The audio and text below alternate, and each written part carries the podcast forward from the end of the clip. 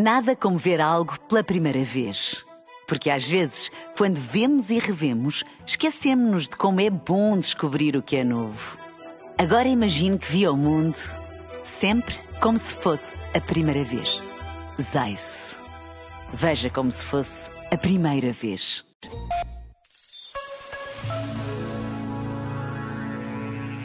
Quando transformamos os problemas em desafios, não transformamos a realidade, transformamos a nossa atitude e, portanto, o lugar a partir do qual respondemos à realidade.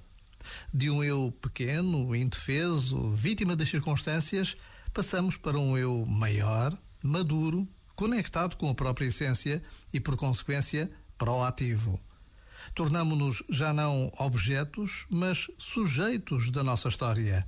Não vítimas nem figurantes, mas protagonistas nesta aventura de ser humano.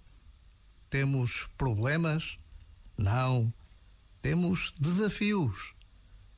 Já agora, vale a pena pensar nisto. Este momento está disponível em podcast no site e na app.